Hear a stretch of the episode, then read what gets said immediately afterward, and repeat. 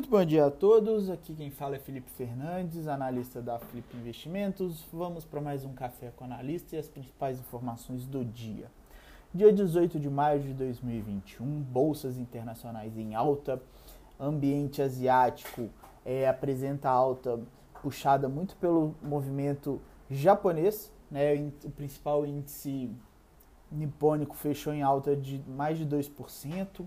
Europa em alta, com o principal índice europeu batendo máximas, puxado muito pelo índice alemão, o DAX, e futuros norte-americanos em alta, com preocupações sobre a inflação é, norte-americana se dissipando é, com o otimismo dos investidores. Nesse mesmo movimento, vemos a, as moedas, né, o, o, dólar, o índice dólar em queda com alívio dos juros norte-americanos e o dólar também perdendo espaço frente às principais moedas emergentes, movimento contrário do que foi visto no pregão de ontem.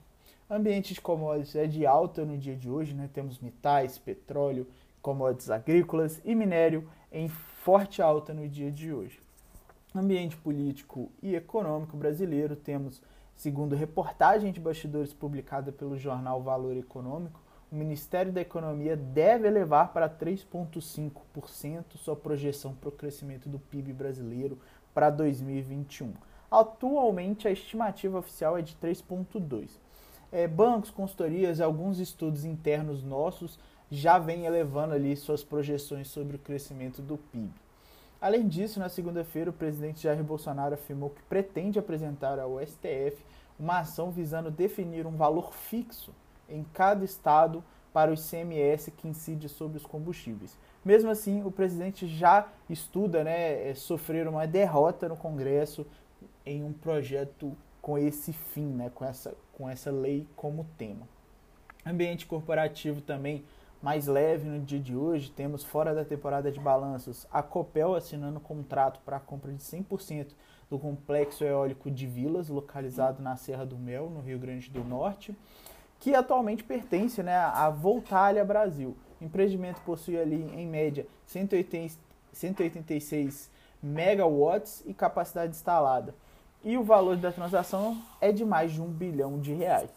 A Eneva também informou que deu início ao comissionamento a quente do campo de gás do, de Azulão, localizado na bacia do Amazonas, por meio de um teste de produção em um dos postos do ativo, realizado na semana passada.